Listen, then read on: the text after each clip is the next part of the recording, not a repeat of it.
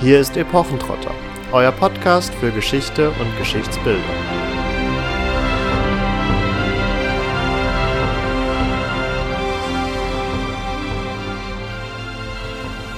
Hallo und herzlich willkommen zu Epochentrotter.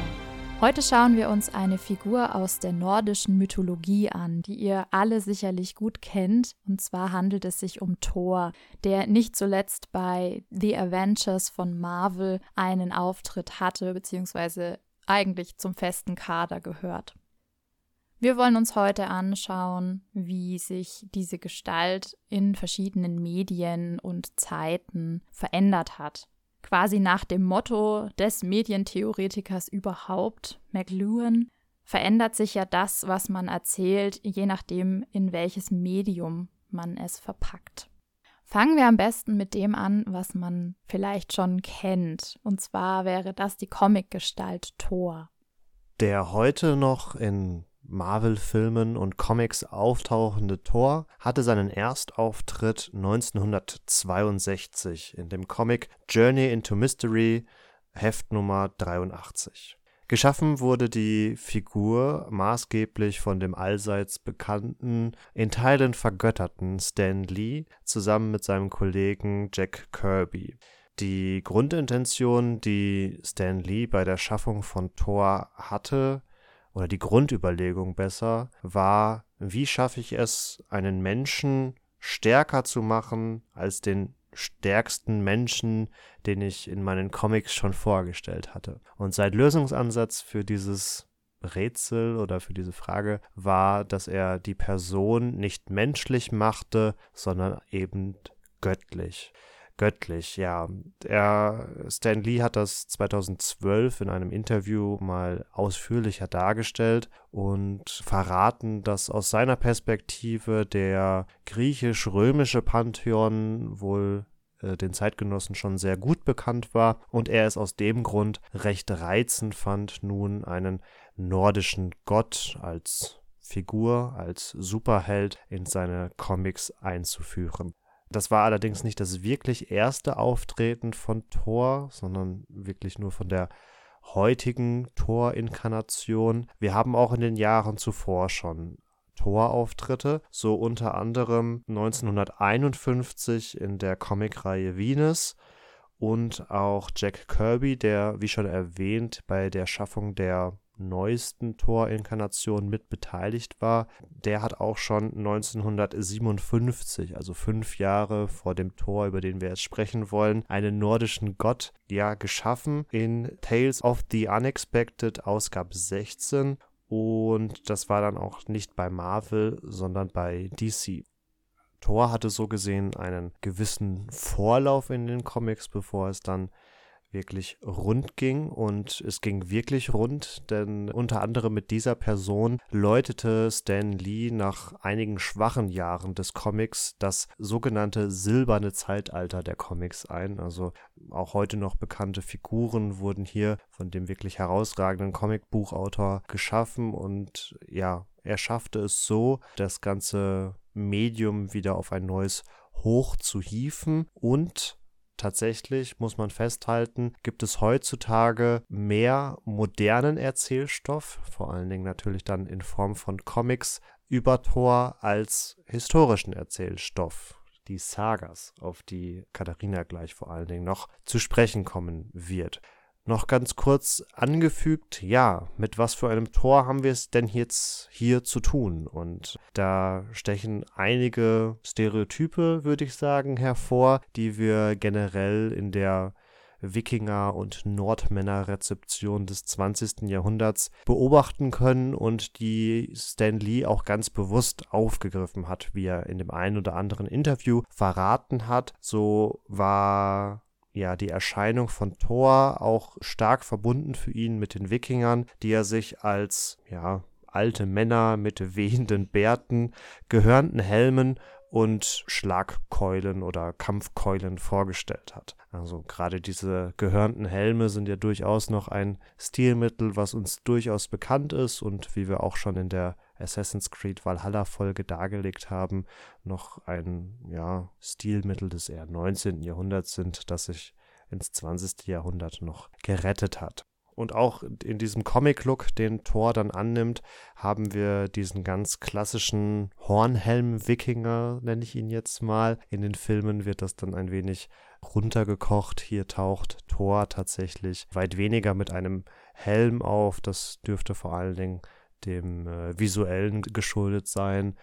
Das haben wir, glaube ich, in der einen oder anderen Folge auch schon mal angeführt. Wenn ich ein paar Millionen für Chris Hemsworth ausgegeben habe als Schauspieler, der in den Filmen Thor verkörpert, dann möchte ich auch, dass man das schöne Antlitz von Chris Hemsworth sieht, damit die Millionen gut investiert sind.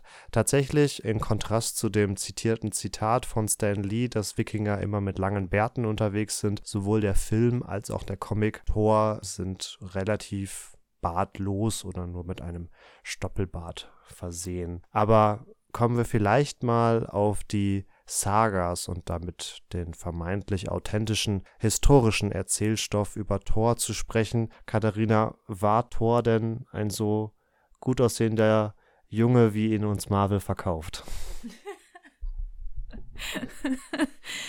ja, nun, gute Frage. Was ich sagen kann, ist, dass er als rotbärtig unter anderem beschrieben wird. Und da sind wir schon mal relativ weit weg von dem Aussehen, das uns der schon genannte Chris Hemsworth darstellt, der ja in der Regel mit langen blonden Haaren auftritt, vielleicht einem Stoppelbart, aber ähm, ganz weit weg ist von einem rothaarigen Typen und auch in dem bisher letzten Teil Ragnarök zwar kurze Haare hat und dann eher in eine ja, dunkelblonde, hellbraune Richtung geht, aber ja, wir sind da eben weit weg von der tatsächlichen nordisch, altnordischen Sagengestalt oder, oder mythologischen Gestalt.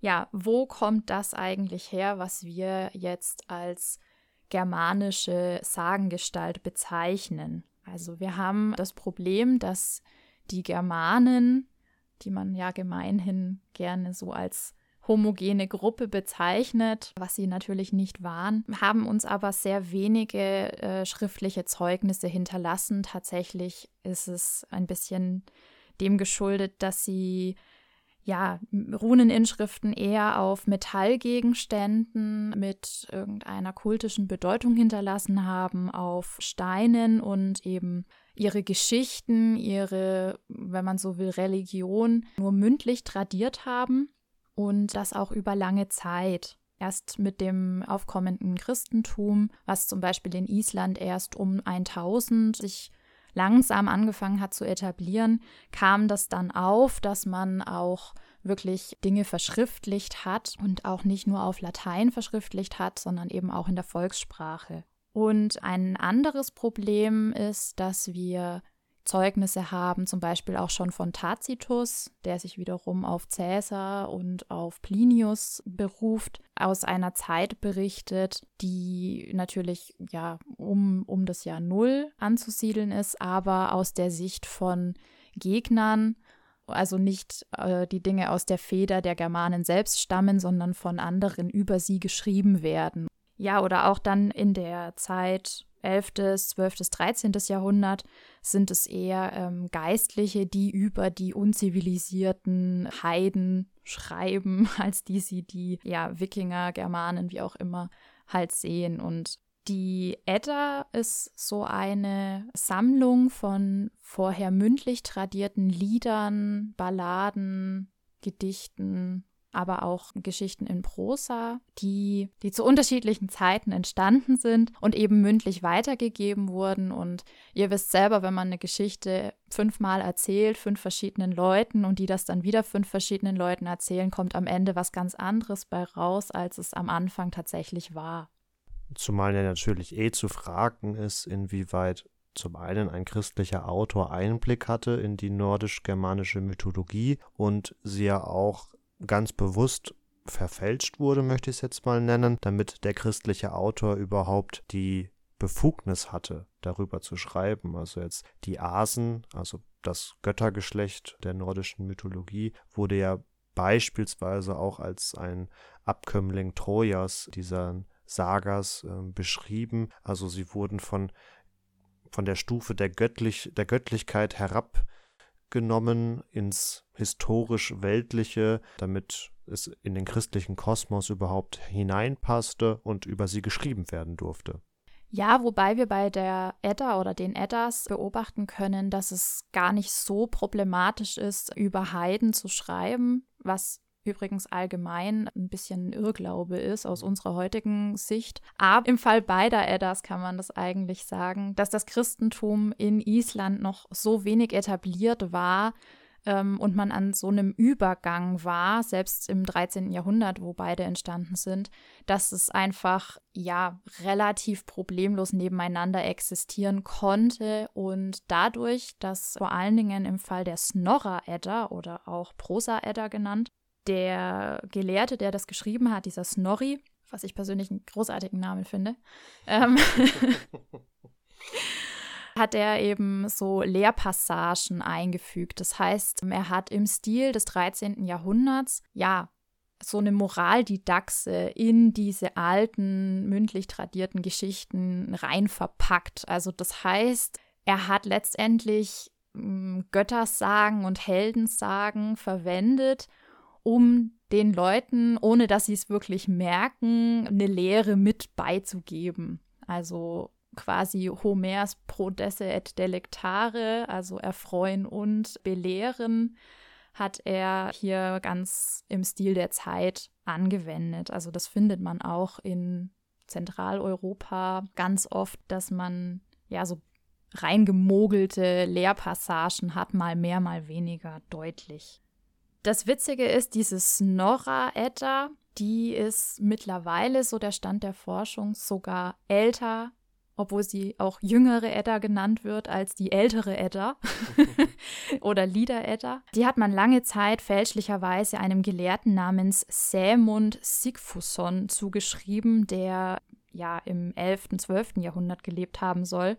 Und davon ist man aber weggekommen und ja, also man kann eigentlich gar nicht so richtig sagen, wer diese Texte eigentlich geschrieben hat. Das ist aber auch nicht weiter schlimm, weil es sich letztendlich um eine ganz heterogene Sammlung handelt, in der auch nicht immer ganz klar ist, wie die Geschichten zusammenhängen, wo teilweise so erzählende Passagen eingebaut sind, die diesen lockeren Verbund vor allen Dingen von Göttersagen versuchen, ja, in so einen zusammenhängenden Überrahmen reinzuzwängen, wenn man so will ja, man hat eben, wie gesagt, relativ locker nebeneinander eigentlich Geschichten, die von Loki handeln, von Thor handeln, von Odin ganz massiv von Odin, also der ist eigentlich fast überall dabei, aber eben auch die Riesen. Also die spielen eine ganz große Rolle als die Gegenspieler dieses einen Göttergeschlechts, der Asen. Auf der anderen Seite haben wir noch die Wanen, die auch zu den Göttern gehören.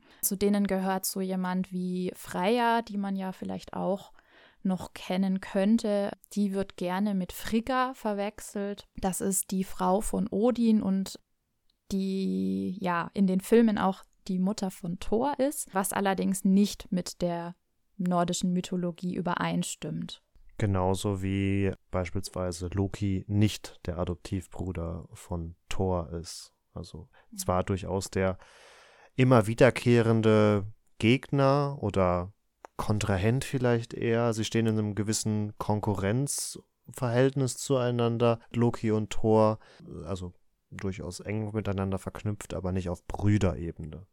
Genau das zum einen. Zum anderen ist Loki oft ein ähm, auch freundschaftlicher Begleiter von Thor. Also das ist tatsächlich ähm, ein Element, wo uns die Comic- bzw. Filmwelt gar nicht so viel Falsches vorgaukelt. Aber wie du richtig sagst, Loki ist eben nicht der Bruder von Thor, sondern ähm, er wird teilweise als blutsverwandt mit Odin bezeichnet wo ich jetzt aber leider nichts Näheres dazu finden konnte, inwiefern das auf irgendeinen Ursprung zurückgeht. Also Kronos ist ja so der Urvater, was man, was man da finden kann. Und ja, ganz wichtig, Loki ist am Ende der Gegenspieler von Thor und sein Sohn, die Midgard-Schlange ist diejenige, die am Ende Thor auch das Leben kostet. Also wenn Ragnarök anbricht, kämpft Thor ganz tapfer und erschlägt auch die Midgard-Schlange, aber er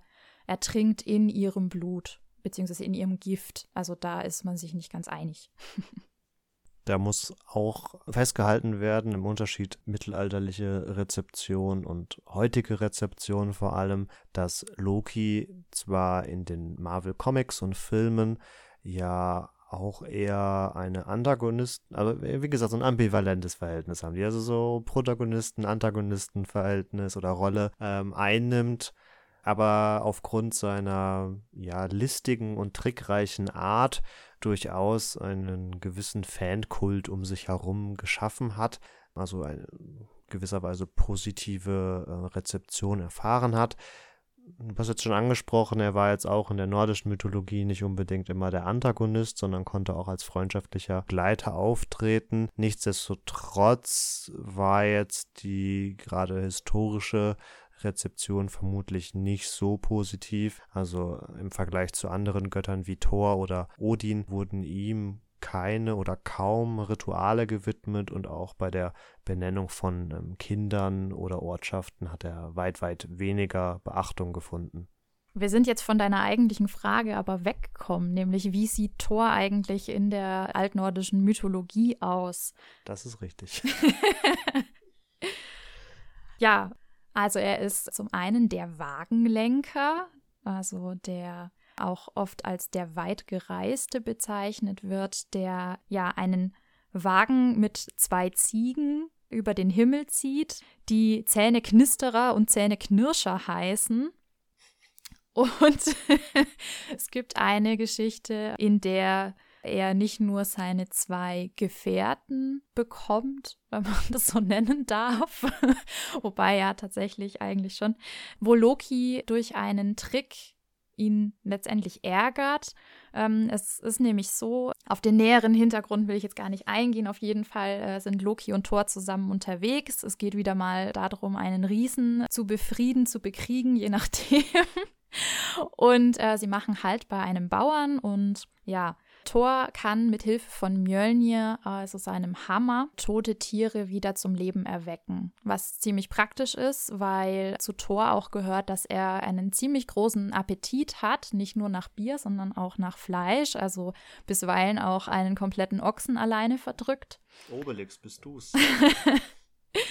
Und ähm, ja, jetzt ist es ziemlich praktisch, wenn er als Wagenlenker da zwei Ziegen immer dabei hat. Und auch bei den Bauern soll es ihnen an nichts fehlen. Also werden diese Ziegen gegrillt. Ich weiß nicht, wie das Zähneknisterer und Zähneknirscher selber finden, wenn sie hin und wieder verspeist werden, aber sei es drum. Jedenfalls hat der Bauer zwei Kinder. Und zwar ist das Tjalfi, der Junge, und Röskva, die Schwester von ihm.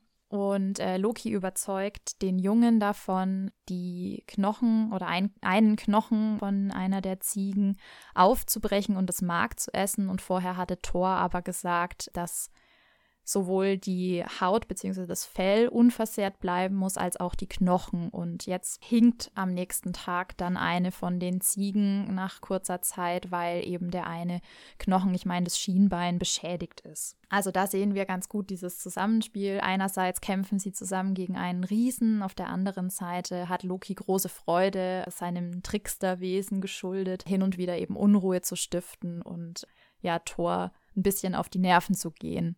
Auch Odin ist ganz groß da drin, seinen, seinem Sohn Streiche zu spielen, ist überhaupt äh, jemand, der mit so einem Frage-Antwort-Spiel gerne äh, zu seinen Gunsten Konflikte entscheidet, was Thor auch in einer Geschichte in der Edda für sich selbst abschaut und so verhindert, dass ein Zwerg seine Tochter heiraten darf. Er verwickelt ihn nämlich so lange in ein Gespräch, bis die Sonne aufgeht und dieser Zwerg zu Stein erstarrt. Dieser Tor hat außerdem, wie gesagt, den Hammer Mjölnir dabei. Also das ist schon mal sozusagen ein Element, was übereinstimmt. Und auch die Darstellung von diesem Hammer ist wohl halbwegs gelungen. Wobei er ihn in der nordischen Sagenwelt nicht zum Fliegen benutzt, sondern dafür hat er seine beiden Ziegen, anders als jetzt in den Marvel-Comics, wo er ihn ja elegant in der Gegend rumschleudert und sich dann quasi von ihm durch die Lüfte ziehen lässt ist auch etwas attraktiver als so zwei Ziegenböcke. ja, dann ist charakteristisch für ihn der Donnerschlag, also er kann Donner produzieren. Nicht umsonst heißt er Thor. Übrigens, unser Donnerstag heißt zu Ehren von dem Gott Thor so. Dann hat Thor einen eisernen Panzerhandschuh, beziehungsweise teilweise auch zwei, mit denen er den glühenden Griff von Mjölnir überhaupt packen kann. Insofern ist er tatsächlich der Einzige, der diesen Hammer anfassen kann. Das allerdings in Anführungszeichen, denn der Hammer wird ihm einmal von Zwergen gestohlen und dann von einem Riesen versteckt gehalten. Diese Handschuhe, die er braucht, um Mjölnir schwingen zu können, laufen dann unter dem schönen Namen Jan Gluffa. Interessant, ich habe Jan Greib gefunden. Aber das ist gar nicht verwunderlich, dass das unterschiedlich heißt. Ihr merkt ja schon Greib und Griff, oder wie hast du gesagt?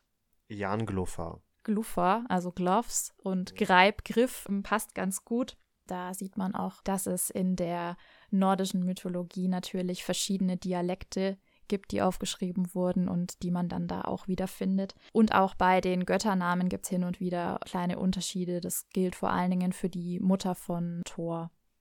Generell muss festgehalten werden, dass die Forschung sich sehr schwer tut, diesen ganzen Kosmos nordische Mythologie wirklich zu fassen und auch nicht bei der nordischen Mythologie beispielsweise wirklich von, von einer Religion spricht, weil aufgrund der vielen Versionen und Adaptionen, die wir über die Jahrhunderte haben, auch nicht so ganz zu fassen ist, welche Glaubensvorstellungen immer damit verbunden waren. Katharina hatte es ja schon angeschnitten. Wir haben Quellen aus dem ersten, zweiten Jahrhundert und dann wieder auch Quellen aus dem 13. Jahrhundert. Und wenn ihr auch das Christentum mit der Spätantike und dann dem Hoch- oder Spätmittelalter vergleicht, sind da ja auch einige Unterschiede passiert, ähm, sodass man unter nordischer Mythologie einfach ganz allgemein die Erzählungen hm, dieser Region über die Jahrhunderte fasst. Also mhm. etwas schwammiges Konstrukt. Was Thor auch noch hat, ist ein Gürtel, der ihm Kraft verleiht. Der heißt Megingiard. Und ja, der berühmte Hammer ist von zwei Zwergen geschmiedet, die Söhne Ivaldis. Und dieser Hammer kehrt nicht nur in die Hand von Thor zurück, wenn er ihn wirft, sondern er verfehlt auch niemals sein Ziel. Also da haben wir wieder so eine Korrespondenz zwischen Comic- und Filmwelt mit der nordischen Mythologie. Thor ist außerdem mehrfacher Vater, allerdings äh, mit verschiedenen Frauen. Also er hat mit Sif eine Tochter namens Thrud und mit einer Eisriesin namens Jarnsaxa hat er den Sohn Magni, der schon im Alter von drei Jahren ganz entscheidend in einen Riesenkampf eingreift. Ja, das ist es so im groben zur Figur Thor, wie sie in der Mythologie aussieht. Was ich ganz spannend finde, ist, also klar ist Thor sehr erdverbunden durch seine Mutter, das ist nämlich die Erdgöttin, die mal Fjorgüns oder Jörd heißt und ist dadurch sehr an Midgard, also die Erde, gebunden und ist auch so ein Stück weit der Schrecken des Bösen, also die Midgard-Schlange hier wirklich als Inkarnation des Bösen, die er in Schach hält, die Riesen als das Böse, gegen das er immer wieder kämpft und vor denen er die Welt beschützt. Das ist so ganz zentral und dabei ist er aber ziemlich gnadenlos in seinem Handeln. Also wir haben hier keinen Gott, der sich dadurch auszeichnet, dass er barmherzig ist, dass er seine Feinde versucht zu befrieden oder zum Frieden zu bewegen, sondern das ist wirklich ein Gott, der mit dem Hammer auf den Putz haut und der damit auch ja sein Recht, das was er als Recht glaubt, versucht durchzusetzen mit allen Mitteln. Ja, diese grimmige, direkte Art wird, sage ich mal, versucht in den Filmen wieder aufzugreifen. Allerdings würde ich sagen, ist das hier eher als ja, sogenanntes Comic Relief zu fassen, also dass die etwas komische Art von Thor, der sich auf der Erde vermeintlich nicht so auskennt, eher als eine Belustigung empfunden wird. Wenn man jetzt den nordischen Thor wirklich in das Setting der Marvel Comics setzen würde, hätte man es im Zweifelsfall eher mit einer Art Hulk zu tun, der, sobald er Feinde oder Eisriesen sieht, äh, losstürmt und sie zu Kleinholz verarbeiten möchte. Also er wirklich Probleme hätte, ihn in Schach zu halten. Das klingt in dem Comic-Charakter so ein wenig an, ist aber in der nordischen Mythologie wesentlich ausgeprägter.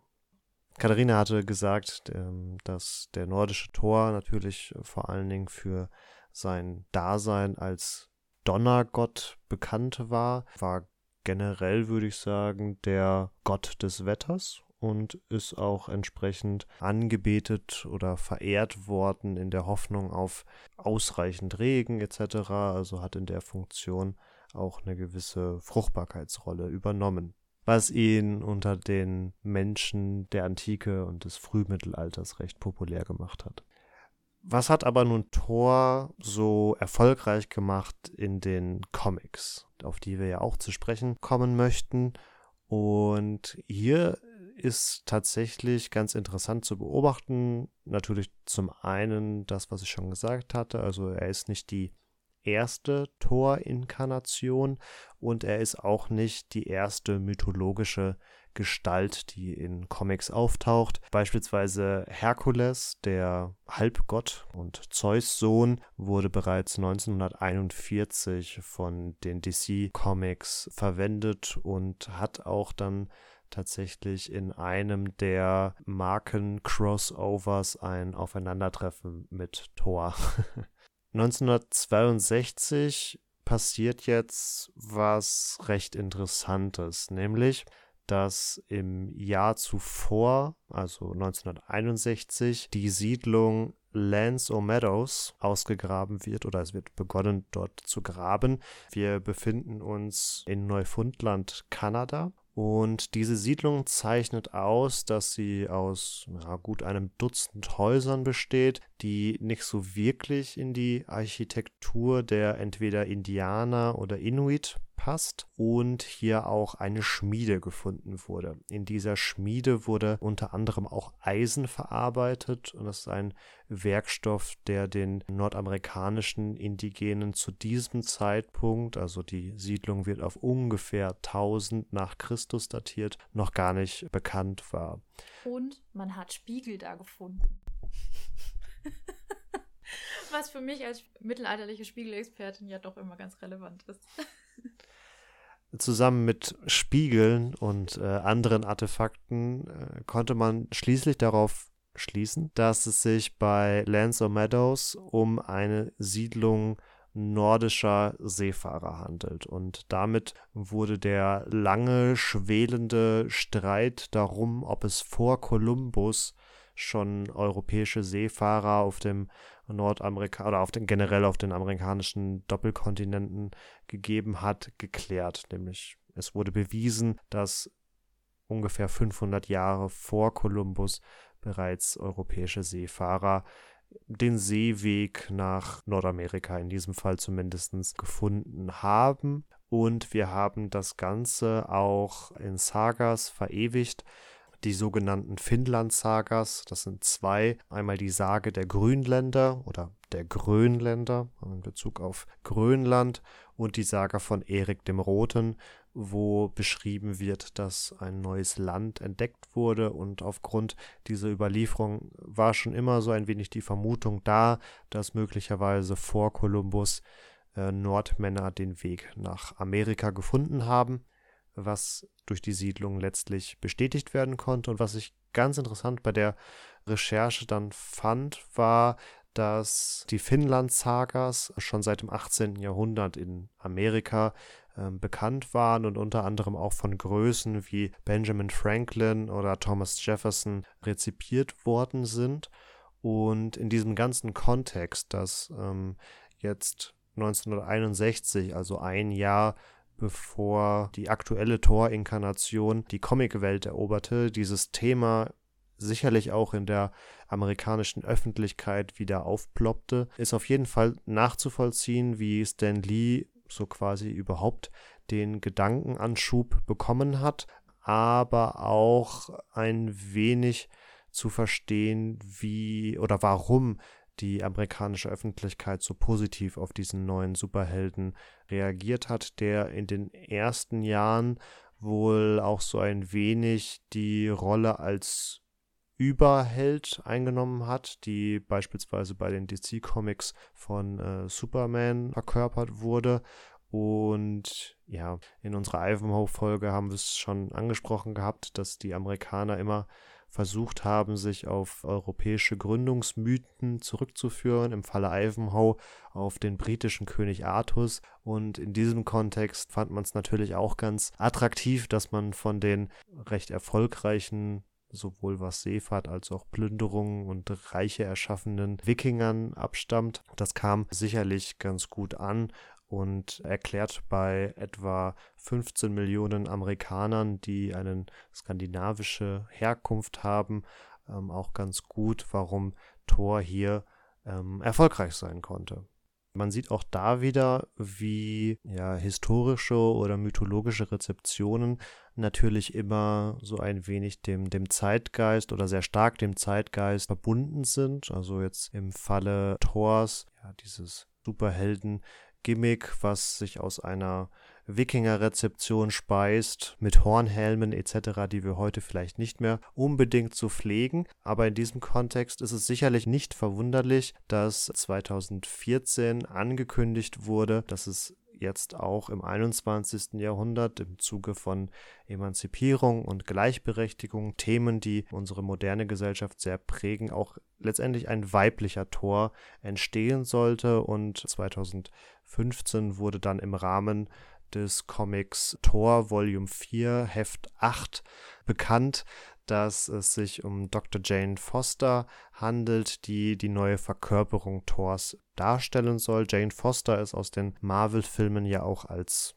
Geliebte, als Freundin Thors bekannt und Natalie Portman, die dort Jane Foster als Schauspielerin verkörpert, ähm, ist inzwischen auch bestätigt als Schauspielerin für Tor 4, wo sie in die Rolle des Tors, der Tor in dem Fall, dann schlüpfen wird. Hoffentlich ohne roten Bart. Ich möchte noch einen kleinen Fund euch mitgeben, so ein kleines Giveaway sozusagen. Und zwar bin ich in der Lieder Edda auf eine Geschichte gestoßen, und zwar von dem Zwergen Alvis, habe ich schon ganz kurz angesprochen. Und hier ist es eben so, dass gesagt wird, die Zwerge leben in Steinhöhlen und leben in Schwarzalbenheim. Und Alben sind in der nordischen Mythologie die Elfen, Alfheim, Alfen. Und warum ist das jetzt interessant? Zum einen haben wir hier eine Quelle für J.R.R. Tolkien, für den Herr der Ringe. Und zwar leben dort die Zwerge ja auch in selbst geschaffenen Höhlen, die sie kunstvoll ausgestalten. So in etwa muss man sich das hier tatsächlich auch vorstellen. Und Ihr erinnert euch vielleicht, dass es die Dunkelelben gibt, die mit Sicherheit ein Stück weit auf zumindest die Bezeichnung Schwarzalbenheim und Schwarzalben zurückgehen dürften. Und dem entgegengesetzt gibt es auch Lichtalbenheim, also sozusagen die Lichtelben auf der anderen Seite. Das fand ich eigentlich ganz schön hier mal zu sehen, unerwarteterweise, wo Tolkien überall gefischt hat. Und ich meine, dass er sich aus verschiedenen Mythologien und äh, mittelalterlichen Quellen bedient hat, ist, glaube ich, allgemein bekannt. Aber das hier eben so als Randbemerkung. Wie so oft hat sich mal wieder bestätigt, dass die Rezeption historischer, mythologischer Personen in unserer Zeit immer dem Zeitgeist unterworfen sind. Wir haben nichtsdestotrotz die Hoffnung, dass ihr Lust bekommen habt, nochmal in die Filme reinzuschauen, vielleicht den ein oder anderen Comic anzulesen. Wie ihr hören konntet, gibt es davon mehr wie genug. Und die Edda, also die in Anführungsstrichen originalen Sagas und Geschichten, gibt es auch unter anderem auf äh, Wikisource als Open Source. Also da könnt ihr ganz frei verfügbar drauf zugreifen und ein wenig in den alten nordischen Erzählungen stöbern. Wenn ihr Lust auf mehr historischen Content habt, dann folgt uns doch gerne auf unseren Social Media Kanälen Instagram, Facebook und Twitter. Dort immer unter Epochentrotter. Wir würden uns freuen, wenn ihr auch zur nächsten Folge einschaltet und wünschen euch noch eine ganz schöne Woche. Ciao, ciao. Tschüss, macht's gut.